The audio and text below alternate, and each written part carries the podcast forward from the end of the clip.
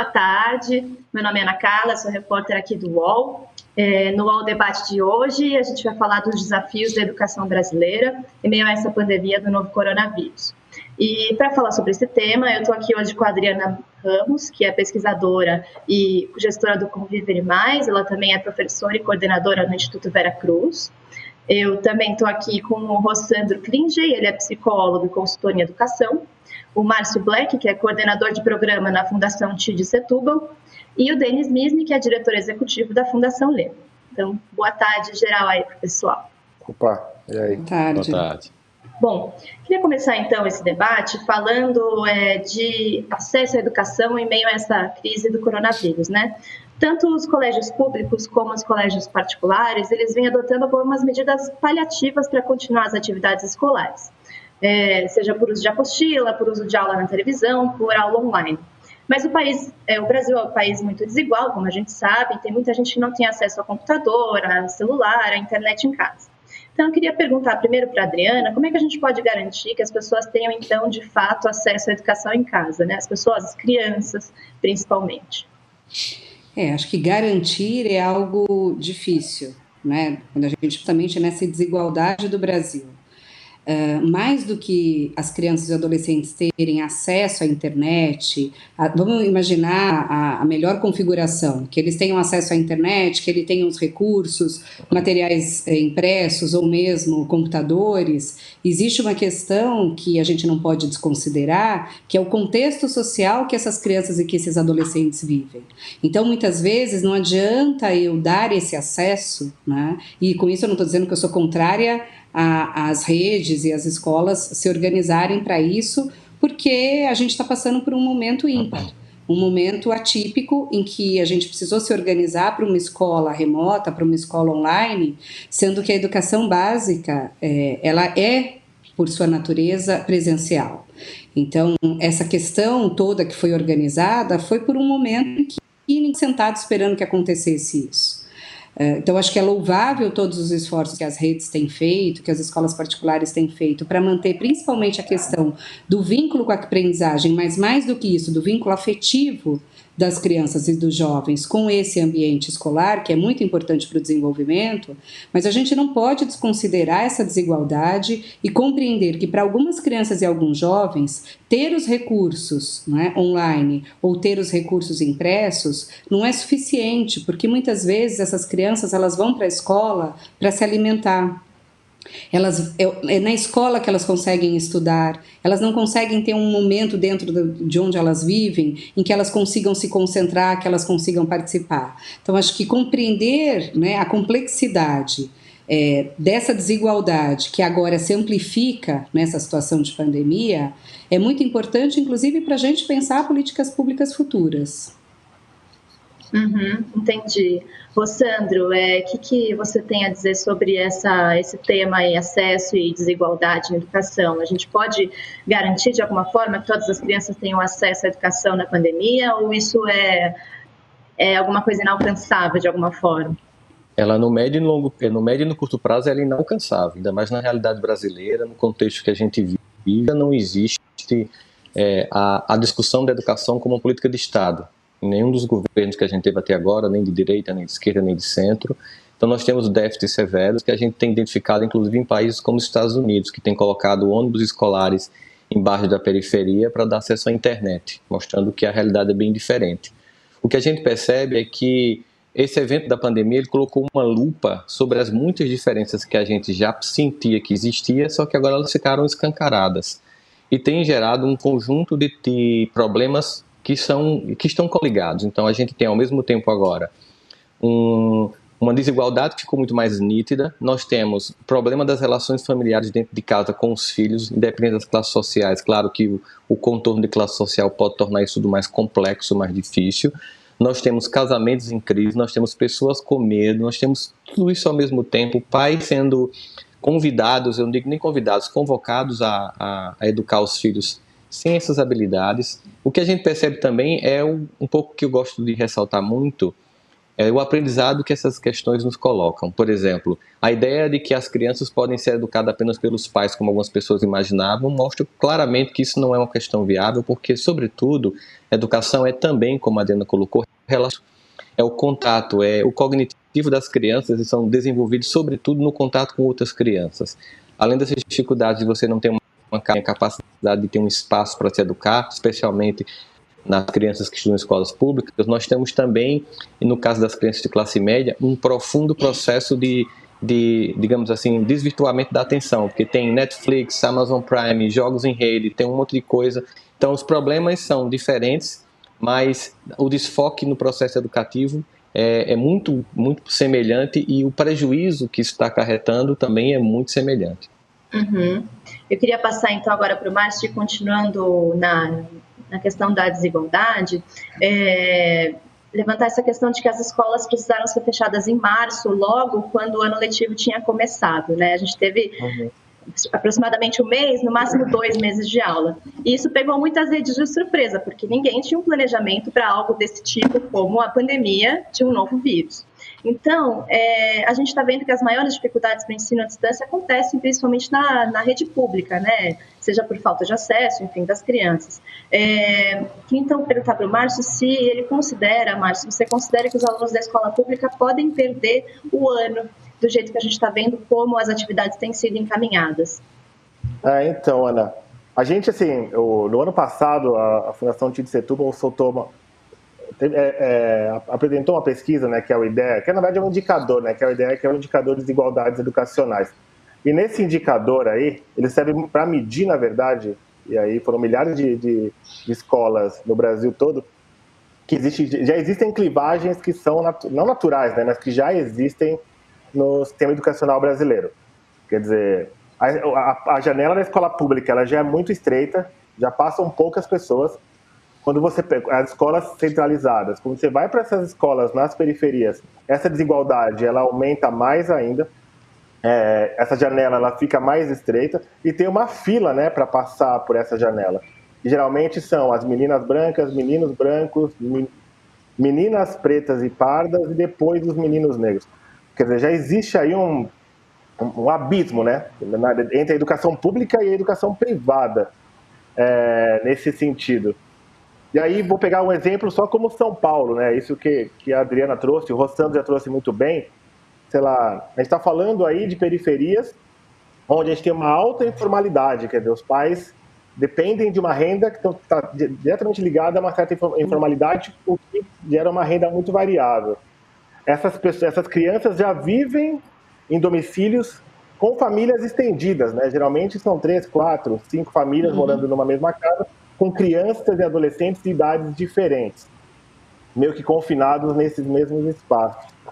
É, vou pegar um exemplo aqui de São Paulo. São Paulo já não tem, já é hiperdeficitário, assim como o Rostando, o Rostando trouxe muito bem isso, é hiperdeficitário em termos, por exemplo, de equipamentos públicos, de, de educação, de cultura. Se a gente for pegar, por exemplo, a biblioteca pública, o acervo infanto-juvenil, por exemplo, é, dos 96 distritos, 47 não tem nenhum exemplar disponível. Saca? Não tem um exemplar para o público. Então, quer dizer, a gente está falando desse cenário. Esse é o cenário pré-Covid. Quando a gente joga isso para esse contexto que a gente está falando de confinamento, sem acesso à internet, sem renda, a, a, sabe, aprofunda muito mais é, esse abismo que já existia. Então, assim, o, o, o, a gente pode estar criando, na verdade, o que pode estar acontecendo no Brasil, a gente só vai conseguir medir isso depois que passar por esse momento, é que a gente vai ter crianças, assim, o abismo que existir, ele vai se aprofundar mais ainda, porque as crianças da rede é, privada minimamente conseguem acessar conteúdos pela internet ou o que seja. Você tem uma outra rede privada aí menos.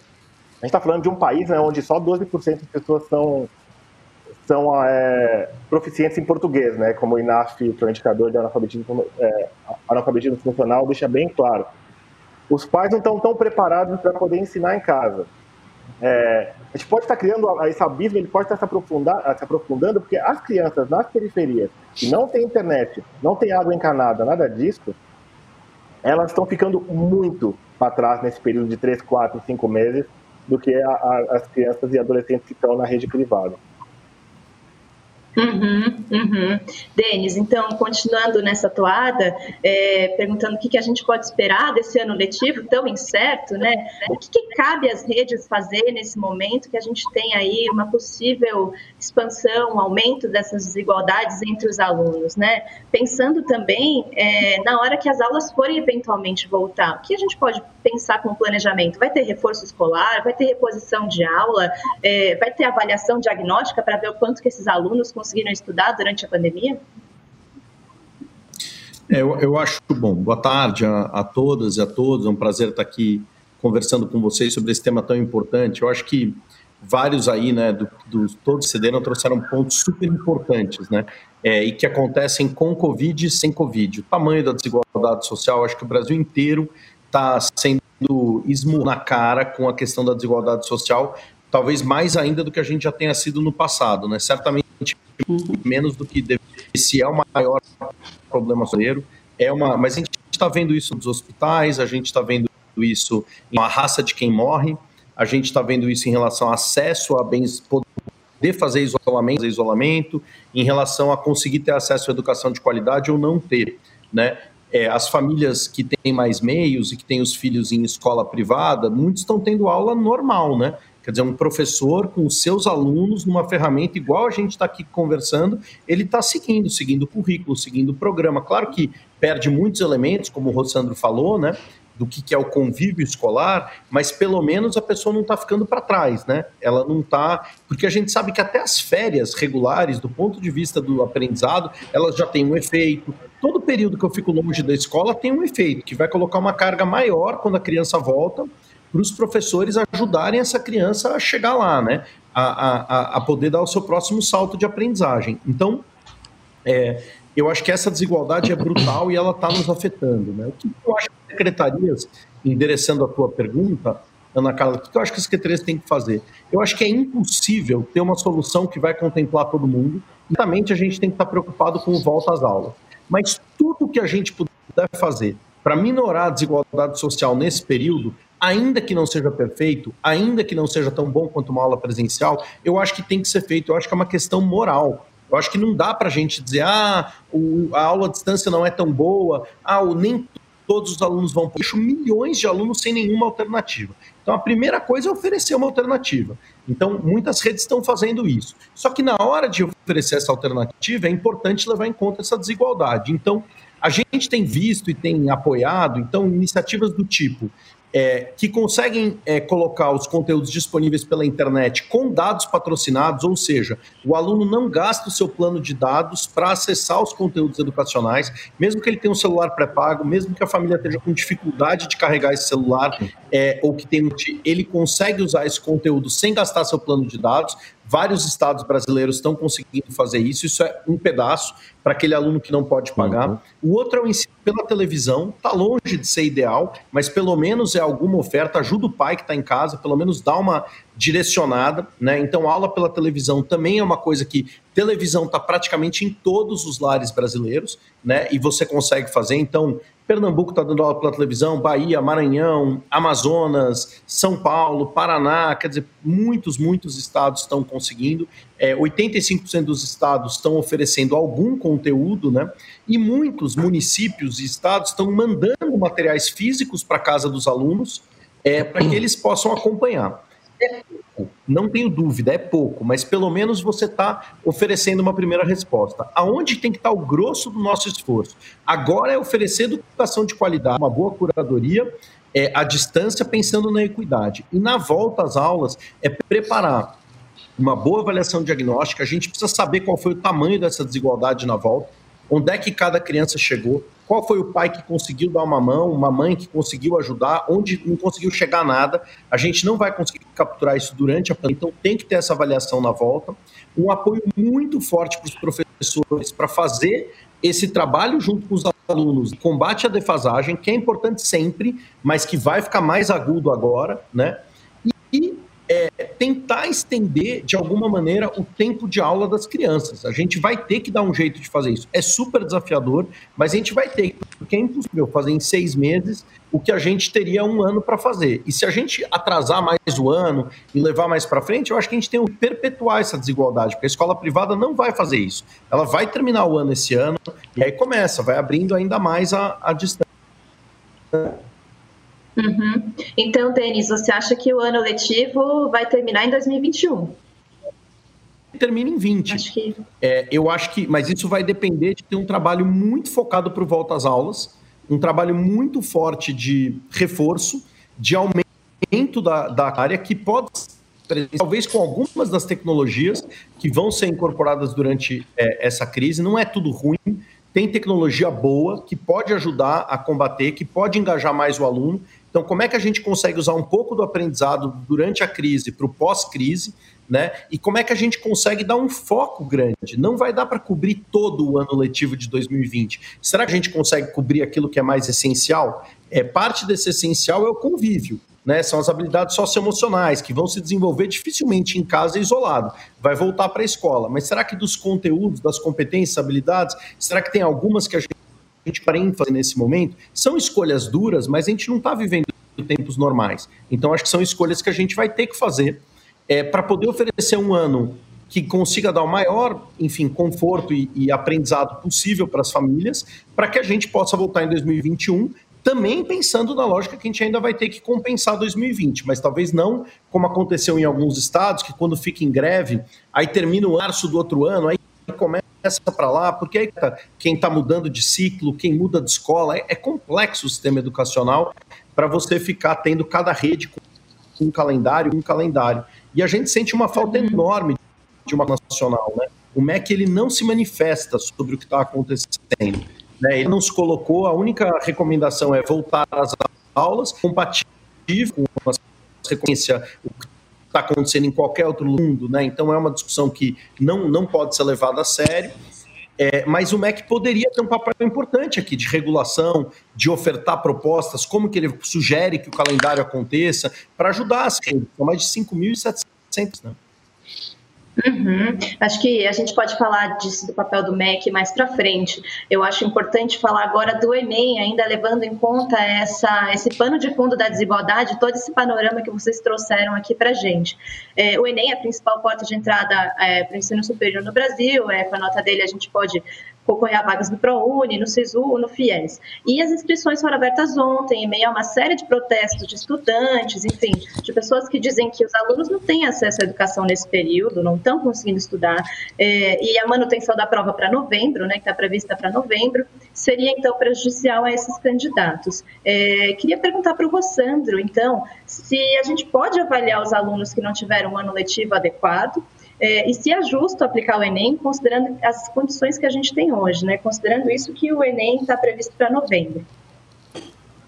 Se tem uma coisa que o Brasil tem carência é de instrumentos de avaliação. Isso não só na educação. É diferentemente do que a gente vê em outros países, que há o refinamento estatístico de dados e a avaliação consistente faz com que você identifique os problemas por categoria e você possa agir de forma bem pontual, como o Denis muito bem estava propondo, de forma bem realista, levando em consideração a dureza do momento que a gente tem.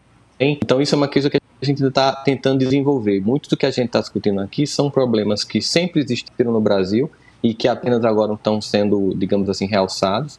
Com relação ao Enem, você fica aí com duas questões. Aí você pode ter as pessoas que estão estudando, que estão querendo aquele momento, que se prepararam, é, elas vão se sentir prejudicadas. Mas acontece que eu vejo o prejuízo maior dessas pessoas. O prejuízo maior é para as pessoas que não estão tendo nenhum acesso à educação, que vão fazer uma prova sem nenhum despreparo, aquilo que o Márcio Black já tinha falado, o que já é gigante vai ficar ainda muito maior. Vamos pegar um exemplo assim que é diferente, mas ao mesmo tempo ser pontual no sentido de perda de oportunidades e ganhos. A Olimpíada foi desmarcada, né? Provavelmente alguns atletas estavam prontos para essa Olimpíada e vão ter um, um, uma diferença de atuação na próxima Olimpíada. Mas o que está pensando aqui é num, numa decisão que atinja é, o maior número de pessoas, que repercuta negativamente no maior número de pessoas. Na minha visão particular, né, eu penso que fazer o Enem agora, mantendo a data, vai provocar um profundo prejuízo, especialmente para as crianças de escolas públicas e também daquelas escolas que Márcio muito bem colocou, que são escolas particulares mais, mais periféricas, né, inclusive que tem um ensino também as muitas, muitas vezes é, é com pouca entrega, pouca medição de dados e que vão ter alunos com muito menos, muito menos facilidade de fazer essa prova. Então, não necessariamente um adiamento muito distante, mas algo que a gente possa depois equacionar minimamente é, essa distância que já está sendo formada agora. Uhum. A Adriana pediu a palavra. Adriana, é, na sua avaliação, o Enem ele tem que ser mantido em novembro ou tem que ser adiado?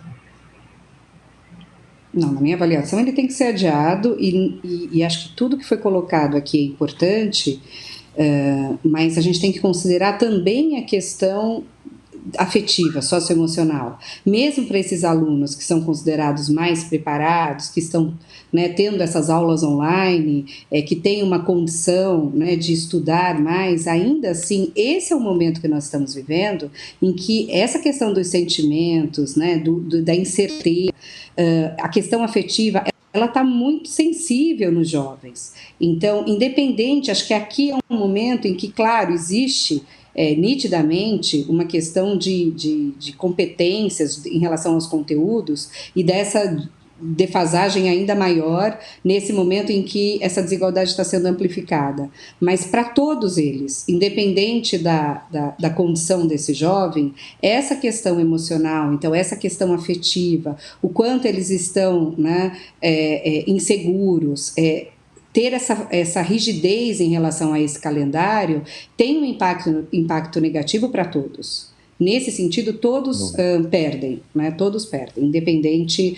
É, mas claro que existe sim, como uh, vocês já colocaram muito bem, essa questão dessa desigualdade em que, uh, de fato, na questão dos conteúdos se cria um abismo ainda maior mas o impacto é negativo para todos, independente da realidade de ser da escola que mais está conseguindo trabalhar com os alunos e de ser, de repente, aquele aluno que está inserido numa família, que ele tem todo um contexto que favoreça essa aprendizagem, ele é permeado por essas questões né, que estão ligadas às emoções, aos sentimentos e como que isso tem aflorado e como isso impacta também no desempenho quando se tem uma avaliação que vai decidir a vida desse jovem aí por um bom período. Uhum, uhum. Márcio, sua avaliação sobre essa situação toda do Enem e considerando que a gente tem todos os anos cerca de 4 ou 5 milhões de pessoas prestando esse exame, né? É, então, exatamente. Eu acho que tem, tem um movimento forte hoje, principalmente de, de, de jovens periféricos, né, pedindo o adiamento aí. É, a Uneafro puxando isso muito forte aqui em São Paulo, a Cope e tudo mais porque são jovens que assim vão ser realmente duramente impactados é, e eles aparecem nessas estatísticas de maneiras negativas em vários pontos, né? Quer dizer, a educação já chega de maneira mais deficitária neles. Aí tem um outro lado que é o Brasil é um dos poucos países no mundo onde a curva de mortes, é, isso foi saiu no, no portal Covid-19 ontem, é, a faixa etária que mais está morrendo está entre 20 e 59 anos muitos desses jovens periféricos que estão prestando Enem e que vão tentar acessar a universidade, não vão com os 17, 18 anos, eles vão com 20, 21, 22. Quer dizer, esse, esse, esse sofrimento aí, essa, essa angústia que a, que a Adriana trouxe muito bem, pega também nessa juventude, que é onde mais está morrendo gente de várias maneiras. Quer dizer, eu concordo com a Adriana, é isso, como, como esses jovens vão chegar em novembro preparados psicologicamente para prestar uma prova que vai definir, na verdade, né, sei lá, os próximos, pelo menos os próximos quatro, cinco anos aí da vida deles. É, uhum. Então é isso, eu acho que é, é realmente adiar e não embarcar no discurso ali, né, do, do, do ministro da Educação que fala que é, o Enem não está aí para é, resolver injustiças ou reduzir desigualdades. Mas, quando, na verdade, o papel do Enem sempre foi esse, né, quando ele foi criado, que era democratizar, na verdade, o acesso à, à universidade, principalmente as públicas. Uhum, uhum. Eu queria perguntar para vocês se existe alguma sugestão de data de quando o Enem pode acontecer, porque uma justificativa do INEP, né, que é o órgão responsável pelo Enem, que faz parte do MEC, é que o cronograma do Enem já é muito apertado e que se a gente estendesse para outras datas depois, o, a entrada, enfim, o acesso à universidade poderia ser também prejudicado. Denis, tem alguma sugestão de quando que o Enem poderia acontecer se o MEC adiasse o exame? Acho que primeiro a gente precisava ter uma postura de diálogo e construção, né? Eu acho que a gente precisa reconhecer que essa nem é, existe.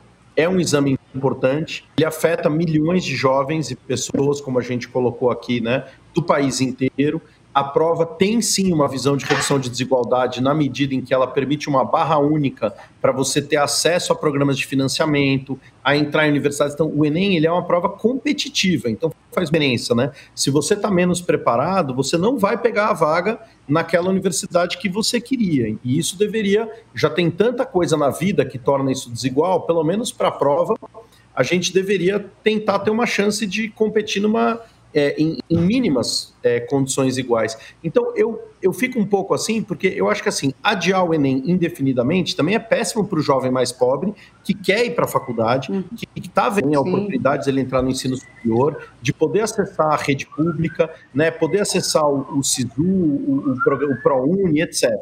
Então, eu também não acho que a solução é não ter Enem ou jogar o Enem para daqui a um ano e tal, porque isso é muito injusto. O que, que vai acontecer com esses jovens nesse período, né?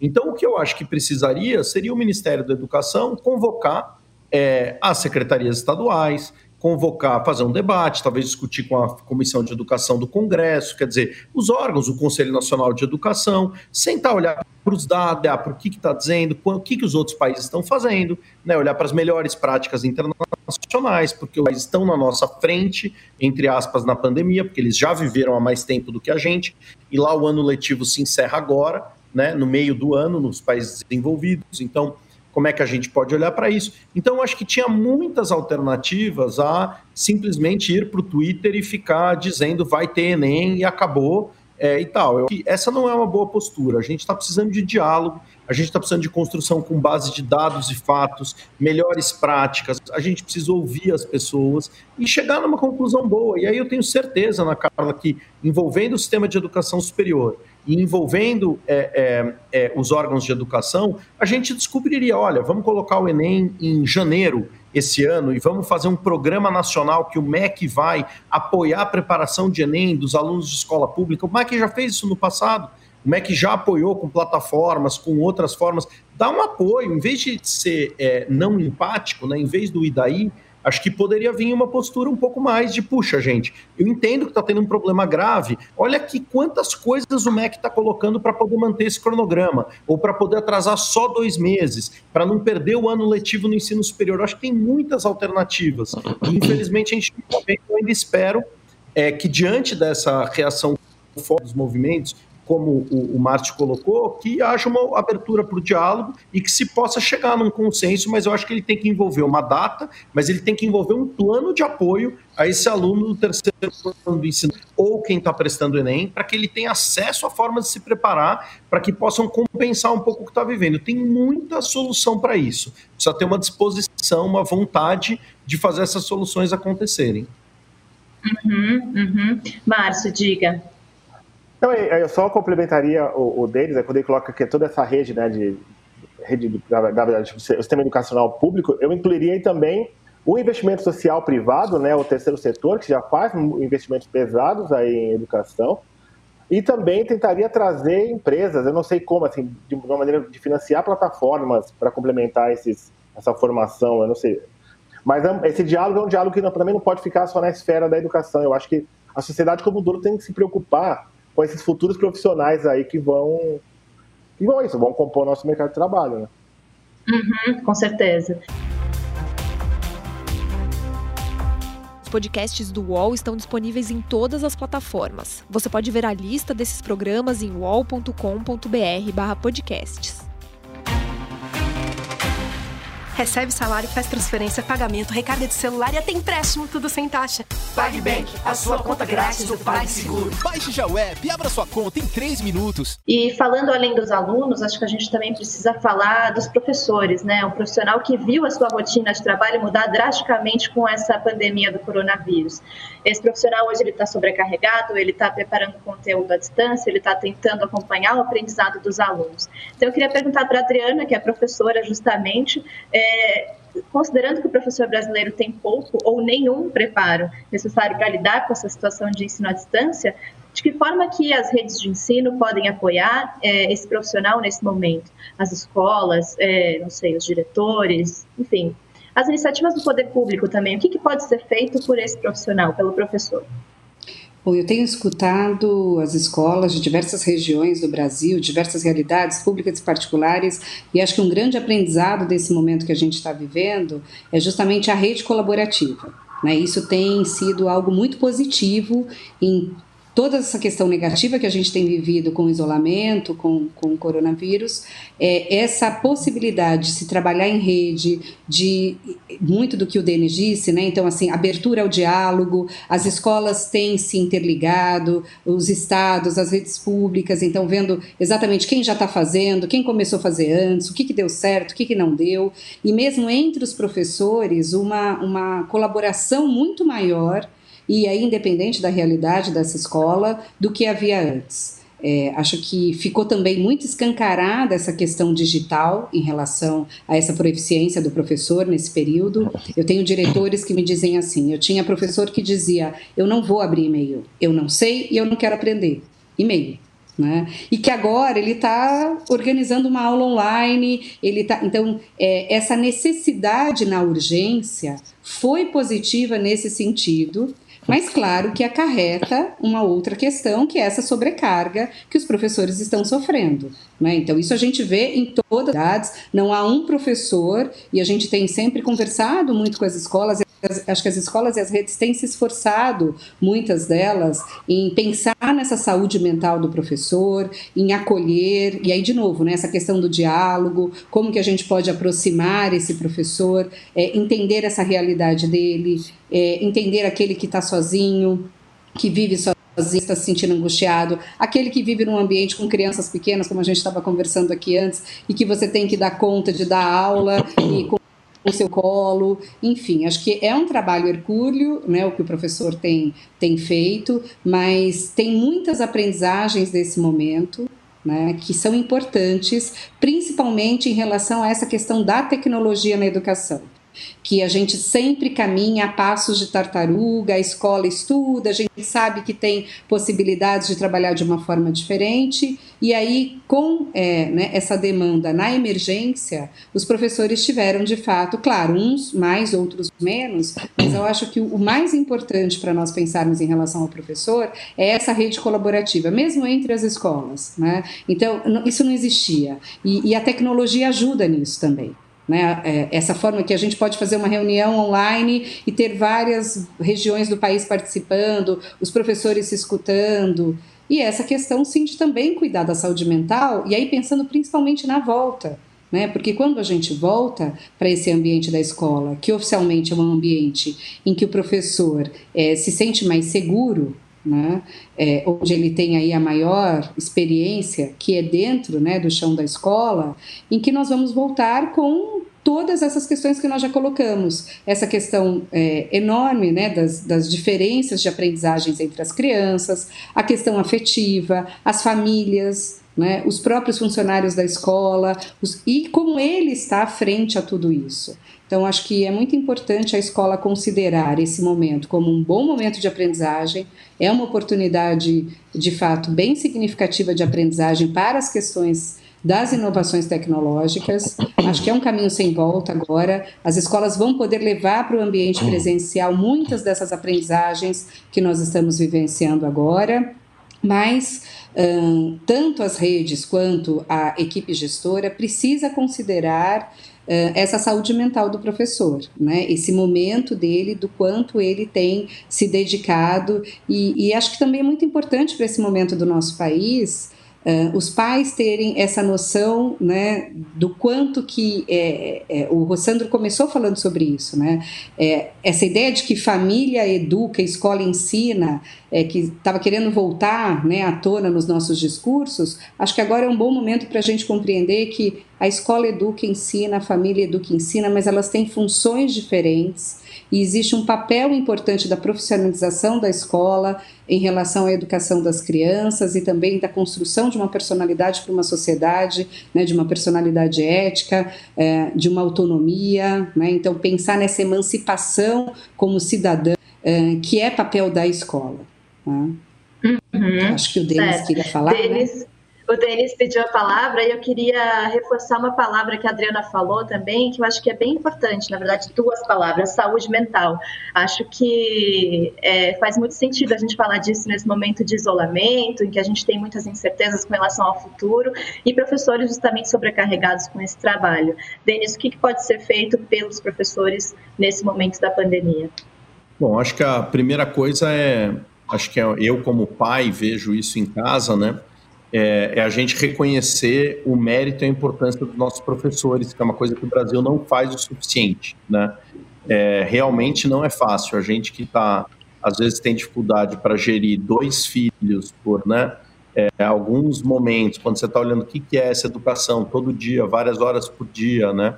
É, eu acho que esse reconhecimento, né? Não dá para a gente passar essa pandemia e ficar achando que, ah, não, professor e tal. Então, acho que essa é a primeira coisa.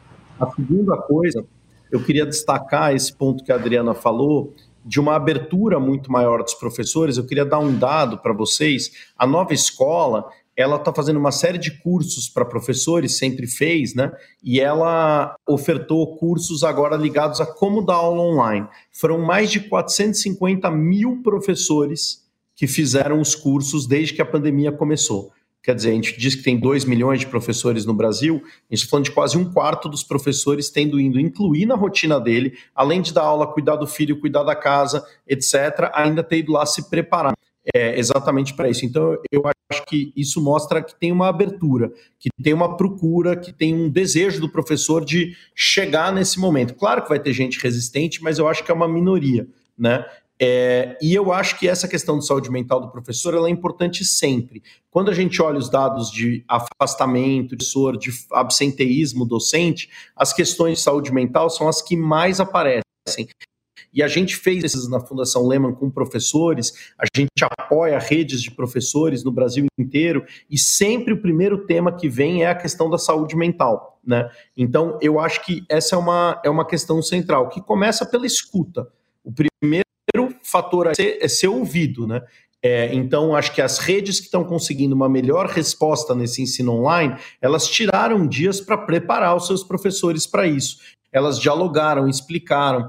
É, eu falei com o secretário de Educação ontem, que diz que está fazendo reunião com seus professores todos os dias é, pelas plataformas de videoconferência. Pô, que incrível, né? Como é que será que era antes da crise? Quantas vezes um secretário de Educação fazia reunião com seus professores, uma vez por ano, talvez fazer um discurso no dia do início do ano letivo, né? Mas será que tinha? Então agora vamos aproveitar, já que está tendo, já que né, essas coisas estão acontecendo. Então eu acho que escuta é muito importante, apoio, né? Canais que o professor possa trazer, porque a escola está recebendo lá na ponta vários desafios da sociedade que caem na escola, né? A criança que é vítima de violência é, doméstica, de o professor precisa ter mais recursos até para poder fazer também esse trabalho da, da escola, né, de, de retaguarda da sociedade, né, de quem está lá em Tinhos do Brasil e pode. Então, eu, eu acho que é, tem muito espaço. Eu recomendo muito a, a os professores, os educadores estiverem assistindo a gente,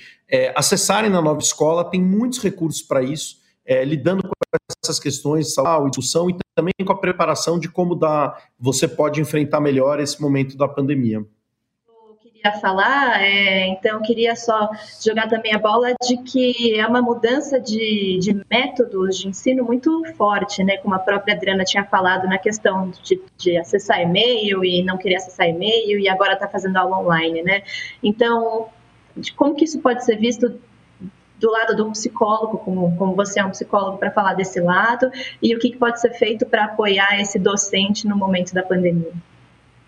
o que está acontecendo com a pandemia é que, de uma forma maravilhosa, ao mesmo tempo dolosa, nós temos, nós todos temos a oportunidade de estudar o significado e o impacto das relações humanas.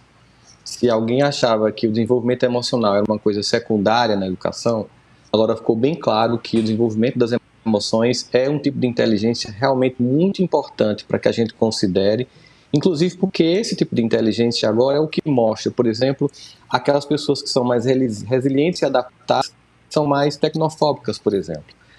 A área de techs em educação, mas poucas delas entregaram alguma coisa que é mensurável para a gente perceber realmente que aquela tecnologia pode ajudar. Primeira coisa que a gente tem que ver é o seguinte: é, a, a, saúde mental dos professores, que é muito importante, que sempre foi, Denis colocou, Adriana também, a gente sabe disso, ela vai ficar ainda muito mais sensível agora, mas também como a Adriana estava colocando, a gente pensar uma forma, de forma mais sistêmica, nós também temos que pensar o de todos, porque assim, o que eu tenho visto, sabe, Adriana, é que muitos pais nos grupos de WhatsApp, que para mim são fogueiras medievais de professores modernos, em que se coloca lá homem, é pessoas que não têm nenhuma capacidade de pedagogia, nenhum entendimento. Uma vez eu estava fazendo uma palestra em São Paulo e disse assim: seria prudente ao que consulte um médico, depois entrar em contato com os outros pacientes para perguntar se os pacientes concordam com o procedimento, com a análise clínica dele, ou se alguém fosse discutir um projeto de engenharia achando que não foi calculada a concretagem correta da viga,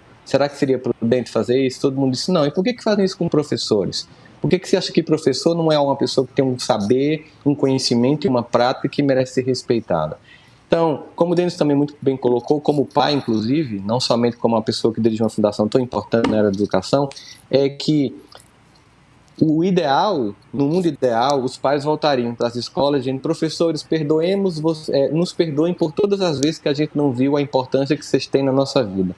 Mas, infelizmente, o que a gente tem visto são pais que estão não, vêm para a escola para dizer, toma, que eu não aguento mais, que é teu, sem ser, é, a angústia de uma terceirização que acabou imediatamente, deixando os esquecidos. Então, o que a gente percebe enquanto cenário de desenvolvimento emocional das pessoas, e eu me preocupei muito com isso, enquanto as pessoas estavam vendo, com razão, o declínio econômico, o derretimento econômico, realmente o impacto que isso vai ter, eu estava vendo o derretimento psicológico das pessoas, do, das, do, dos trabalhadores, dos professores, dos casamentos, das relações. Então, basicamente, quando a gente voltar, a gente precisa entender que temos que nos preparar para ajudar mentalmente alunos, professores, diretores, é, os pais que vão voltar uns com empregos, outros sem empregos, renegociação de valores de matrículas na rede privada. Nós teremos um, um conjunto de, de demandas que vai exigir tanta capacidade de negociação que eu comparo o que a gente vai viver no pós-pandemia ao que aconteceu, por exemplo, com o final do apartheid na África do Sul. Talvez a gente tenha que criar assim, realmente é, é, é, encontros de conciliação, porque senão a gente vai vir para um conflito muito grande, que já está acontecendo virtualmente nos grupos do WhatsApp uhum. e que já mostra a temperatura na qual nós nos encontramos. Uhum. Então, falando desse tanto de adaptações que a gente tem que fazer nesse momento e daqui para frente, eu queria levar isso para o Márcio e falar ainda além dessas adaptações emocionais ou de lidar com tecnologias e com técnicas que a gente não tinha antes, a gente tem uma necessidade de adaptação de espaço físico. Tem pessoas estudando em casa que não tem espaço é, ou, ou o ambiente que teriam na escola, né, Márcio? Como que você vê essa questão? Né, eu acho que, antes de qualquer coisa, assim como o Rossandro e o Denis, eu vou aqui prestar o meu tributo também aos professores, porque que paciência, meu. Eu tenho uma só, nem tenho dois como. Eu tenho uma, uma filha só, e o trabalho que dá, meu. E nunca mais vou reclamar, do, assim, eu tenho o privilégio de colocar numa escola particular, eu nunca mais vou reclamar do valor da mensalidade, porque é um dinheiro que está sendo bem gasto, né? Mas, enfim, eu acho que o que a gente está vivendo agora também, se a gente tivesse talvez a gente não tenha base social para isso, como poder público, mas a gente, tá, a gente, tem um momento histórico agora. O Rossandro está isso muito bem, o Denis, a Adriana. É, é, discutir saúde mental, é discutir a relação dos pais com os professores, é discutir a relação dos pais com, a, com o ambiente escolar, com a estrutura. Eu acho que seria o momento ideal para a gente também aproveitar esse, esse, esse, esse gancho que a gente tomou, né, e todo mundo teve que recuar para dentro das suas casas, para que as estruturas, essas estruturas sociais também fossem transformadas, profundamente transformadas, né? A gente teria aqui um momento histórico meio que para materialmente para que isso acontecesse. Talvez a gente perca por causa dessa crise política que a gente está vivendo e, tudo que está acontecendo, junto com a pandemia. Então eu, eu, acho que é um pouco isso, né? A gente tá, talvez perca esse momento histórico de, de realmente é isso que o Rosando traz muito bem, rediscutir a escola nesse, né, né, sabe, com o professor, com assim, a relação escolas privadas, escolas públicas, pais e alunos, pais, alunos e professores, mas eu, eu iria um pouco por aí. Não, uhum. Talvez a gente tenha essa oportunidade, mas eu não sei o quanto vai rolar de fato. Uhum, uhum. Bom, eu queria encaminhar para um outro tema agora, que é falar do pós-pandemia, se é que a gente pode ousar falar disso nesse momento. Mas é, a gente está vendo, então, com a pandemia, a necessidade do distanciamento social e queria saber de que forma que essa necessidade de distanciamento pode transformar a educação para os próximos anos, se não para esse ano já. Em São Paulo, por exemplo, a previsão é que as aulas presenciais voltem a partir de julho e o esquema de rodízio, com a manutenção das atividades à distância, mesmo com a volta das atividades, presenciais.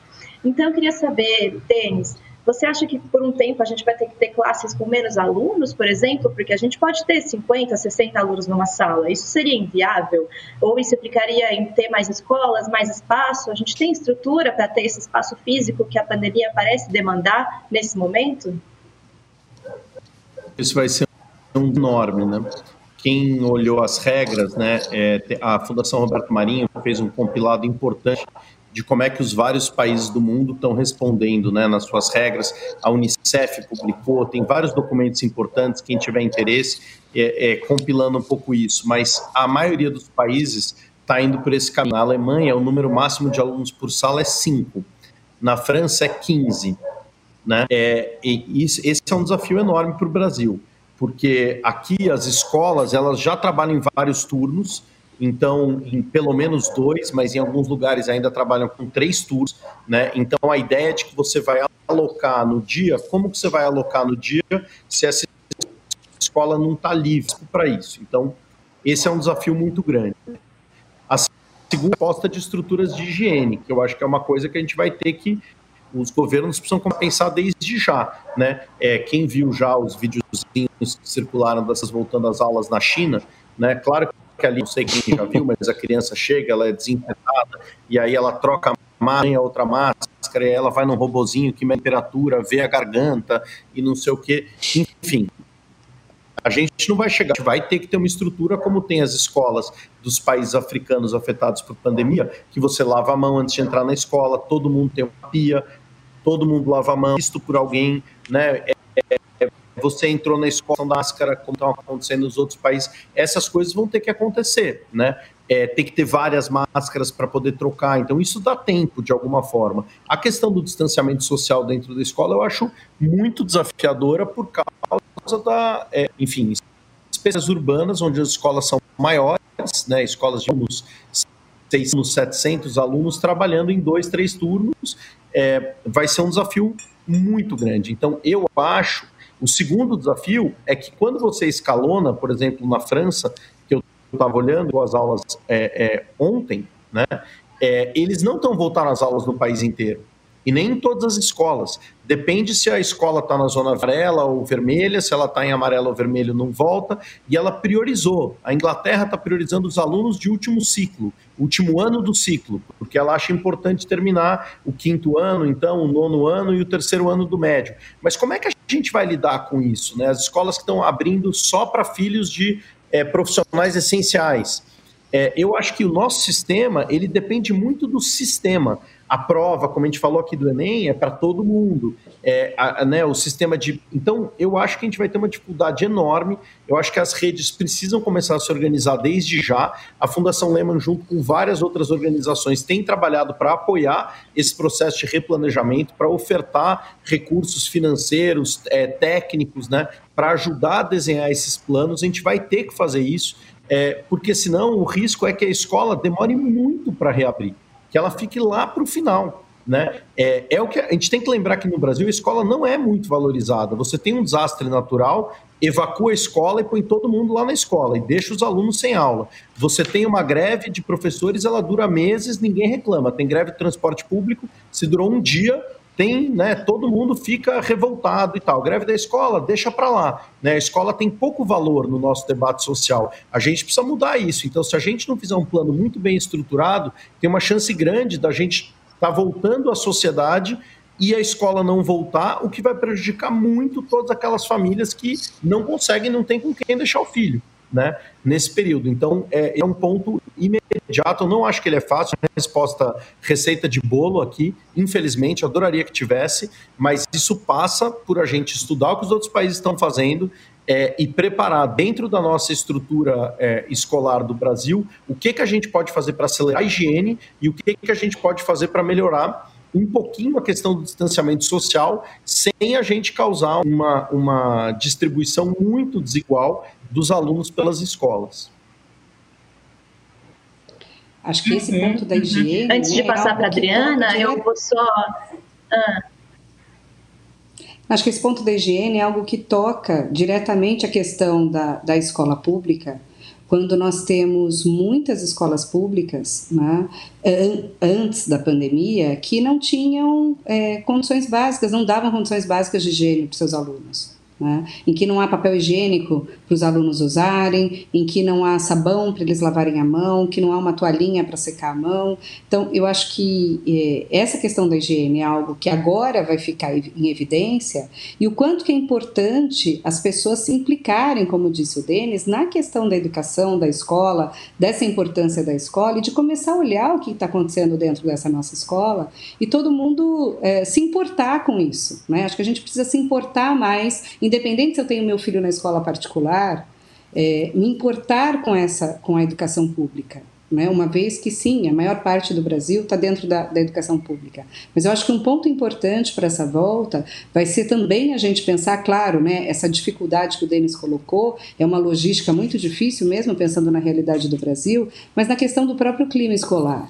Né? A gente tem estudado bastante, eu integro um grupo de pesquisa da Unicamp, o GPEM, Uh, em que a gente estuda muito essa questão da importância do clima, da qualidade das relações, e então a escola vai precisar ter um olhar para essa aprendizagem, quer dizer, conseguir eh, se situar, né? Como é que as crianças estão voltando, como disse o Rossandro, né? Entender essa complexidade, as famílias, os professores, os gestores, os funcionários, fazer uma avaliação sobre isso, traçar planos de ação em relação a esse clima. A gente sabe que nas escolas com clima escolar positivo, eh, as crianças aprendem muito mais. E nesse momento que é de tanta incerteza, de tanta insegurança, em que a gente não consegue né, fazer previsões, não dá para fazer grandes previsões, até porque a gente pode estar falando tudo isso aqui hoje e amanhã vem uma notícia em que esse nosso discurso aqui fica esvaziado e a gente não está mais pensando numa escola voltando em julho, enfim. Né? Uhum. Uh, mas a escola vai precisar, de forma prévia, começar a pensar nesse clima. E acho que a gente aprende muito, sim, quando a gente avalia isso, quando a gente abre para o diálogo com as famílias. Então, uh, mandar avaliações para as famílias, como as famílias se situar. Eu estava conversando com uma gestora uma diretora de uma escola pública do Espírito Santo, do estado, e ela me disse que ela pediu para as crianças mandarem foto do lugar que elas estavam fazendo as atividades remotas. Né? E que isso foi uma surpresa para boa parte dos professores daquela escola, que já estão lá há algum tempo, mas que não conheciam a realidade tão dura daquelas crianças. É, então, a escola vai precisar ter esse olhar mais científico. Eu acho que isso é um ponto importante. Né? A gente ter um uhum. rigor mesmo científico de avaliações, como falou o Márcio, para que ela possa compreender aquela realidade dela e de que forma que ela vai planejar esse retorno e também como ela vai dar continuidade nas ações educativas aí durante esse semestre e para os próximos anos. Né? Com certeza, com certeza. A gente está chegando, infelizmente, no final já do nosso debate. É um tema que a gente conseguiria ficar aqui mais horas falando sobre isso, dada a importância também em meio a essa pandemia do coronavírus. Mas ainda falando da volta, eu queria lançar uma última pergunta para todo mundo, pedir só para cada um ser um pouco breve, para a gente conseguir deixar todo mundo falar. É, considerando que cabe ao MEC conduzir políticas públicas de educação a nível federal, que política nacional deveria ser adotada pelo Ministério para essa volta às aulas, quando ela acontecer, e para o planejamento dessa volta? Além disso, eu queria perguntar se vocês têm algum exemplo de iniciativa na educação que viram ao redor do mundo acontecendo, enfim, e que poderia servir de exemplo para o Brasil. Então, Rossandro. A primeira coisa que eu diria é que a gente está num, num, nível. É, eu vou dar um passo atrás da sua pergunta, porque não existe disposição para orquestrar esse momento por parte do MEC. como a gente imaginar uma, que, que solução o MEC deveria oferecer, porque ele não está com disposição para um diálogo, infelizmente, né? Que é o que a gente tem percebido no caso do Brasil e de outros países, que a gente tem uma crise econômica uma crise de pandemia epidemiológica, mais uma crise política aqui, e que exigiria assim uma certa grandeza né, de, de, certos agentes para que a coisa pudesse ser minimamente estabelecido um diálogo e na verdade o que a gente vê todo dia é um aumento do tensionamento nas entre estados e governo federal, o que torna isso muito complicado. Então, obviamente, a partir daí eu acho que a ideia é e, e vamos imaginar, então a gente já tem um pouco desse nível de diálogo. Seria exatamente o que Denis falou. Seria a observação do que tem acontecido em outros países para extrair não uma cópia, um Ctrl-C, Ctrl-V, porque são realidades diferentes, mas se você observar, por exemplo, no próprio processo de cuidar da, do crescimento da curva, a gente tem aí a experiência de vários países que mostraram o que deve e o que não deve ser feito e a gente não tem levado em consideração, infelizmente. No, no plano mesmo daquilo que é mais emergencial agora, as vidas. Então a gente tem esse déficit. Mas caso a gente pudesse ter esse diálogo, imaginando no mundo ideal que, se, que o Ministério finalmente começasse a estabelecer esse diálogo, seria exatamente buscar os padrões que estão sendo construídos em outros países, as evidências que estão sendo construídas. A gente tem, por exemplo, visto a própria Coreia do Sul, que abriu as escolas, aumenta a pandemia aí, como muito bem agora. Possa ser que essa discussão amanhã é, perca sentido, porque de repente colhe com a primeira e a gente finalmente só volta em janeiro, ninguém nem sabe como é que isso vai ficar. Então, mas a partir de hoje, tudo de tudo que foi construído e todas as soluções, ao mesmo tempo, uma coisa que eu tenho feito, por exemplo, é estudado as reações emocionais das pessoas, por exemplo, espanhola, o que aconteceu com as escolas, para que a gente possa extrair de uma, de uma, de uma coisa que aconteceu de fato, porque a gente está trocando o pneu da bicicleta enquanto a bicicleta está andando. Isso está sendo muito complicado, porque nós estamos tentando construir soluções em meio a uma crise dentro dela mesma, criado para todos nós um fator de dor e de estresse muito grande, no que pese também ser extremamente rico mas levar em consideração que não tem uma resposta fácil. Eu acho que quando você pega, por exemplo, a Amazon, a Google e a Facebook, que, que, tão, que tem um, um conjunto de dados consolidados, como nenhum país do mundo tem, e pela primeira vez na história disseram que não tem como prever o que vai acontecer nos próximos três meses. Se essas empresas que têm esse conjunto de dados estão com dificuldade de fazer uma previsão sobre os próximos três meses, eu também não vou me arriscar aqui, Ana, que ela me perdoe, de dizer exatamente o que a gente vai fazer. Apenas que a gente vai ter que matar um leão todos os dias. Uhum, com certeza. Márcio, seus dois centavos aí sobre essa questão.